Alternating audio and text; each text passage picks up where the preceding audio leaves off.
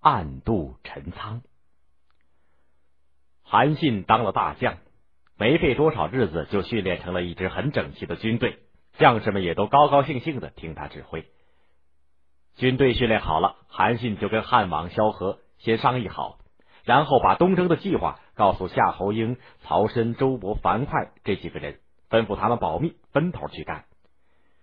公元前二零六年的八月，汉王和韩信率领大军静悄悄的离开了南郑，叫丞相萧何留在那儿收税征粮，供应军饷。韩信下令，樊哙、周勃带领一万人马去修栈道，限期三个月完工。栈道修不好，大军就过不去。可是沛公当初为迷惑项羽，表示不再争天下，烧毁的栈道有三百多里。这儿地势险恶，限期紧，口粮又少，士兵们个个抱怨。樊哙自己也说：“这么大的工程，就是修上他一年也没法完工。”士兵们干活就更没劲儿了。过了几天，上头又派来三五个工头，还押来了一千名民夫。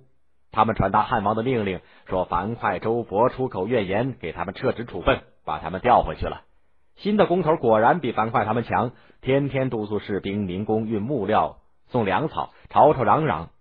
栈道没修多少，汉王要兴兵东征的警告早已经到了关中。章邯听到消息，一面派探子去打听修栈道的情况，一面调兵遣将做拦截汉军的准备。他听了探子们的报告，才知道汉军的大将原来是钻裤裆的怀疑人韩信。汉王的将士们都不服气，修栈道的士兵和民工天天有逃走的，别说三个月，就是一两年也修不到这边来。栈道不修通，就算汉军长了翅膀，也飞不到关中来。话虽如此，章邯还是派兵马到西边去守住栈道的东口，天天派人打听汉军的动静。有一天。突然来了个急报，说汉王大军已经过了栈道，夺去了陈仓，打过来了。栈道没有修好，汉军怎么能过来呢？原来这是韩信用的计，叫做明修栈道，暗度陈仓。韩信大军到了，章邯亲自带领军队去抵抗。韩信早就侦察了地形，先派樊哙、周勃、灌婴他们去攻咸阳。赶到这边，韩信引水灌城。章邯兵败自杀。那边樊哙他们已经进了咸阳，关中百姓对约法三章的汉王本来就有好感，一见汉军到来，大多不愿意抵抗。不到三个月的功夫，三秦就成了汉王的地盘。霸王气得鼻孔喷火，头顶冒烟。他要向西去攻打刘邦，又得向东去攻打齐国的田荣。正在左右为难的时候，张良给他来了一封信。劝他去东征田荣。张良在信中说：“汉王只要在关中做王，就心满意足了。到时齐梁赵代等地不及时的平定，田荣必定打西楚，将来就难以收拾了。”霸王和范增知道这是张良替刘邦出的缓兵之计，可是平定了叛变的齐梁赵代，回头来再收拾关中也不太难。要是先去对付刘邦，往后。齐梁赵代就更没有办法收拾了，倒不如将计就计。项羽决定先去进攻齐王田荣。霸王通知魏王、殷王小心防备汉军，又叫九江王英布发兵一同去征伐齐王田荣。英布存心自己独霸一方，推说有病不能到远处去，派了几个将军带着几千兵马去敷衍霸王。霸王就另外给英布一道秘密的命令。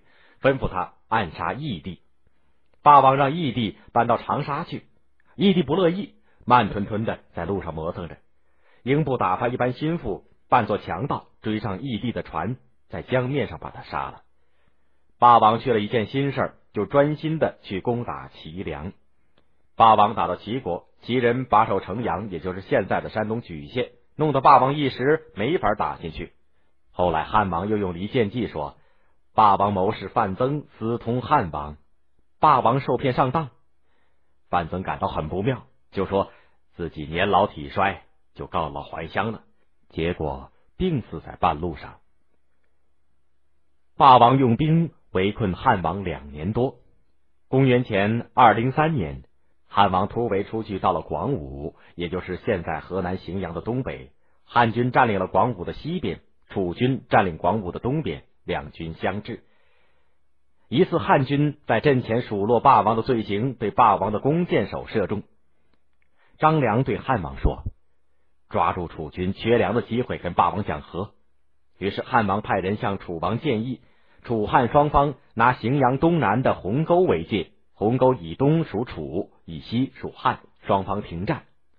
霸王同意了，双方讲和。以鸿沟为界，互不侵犯，其实只是汉王的缓兵之计。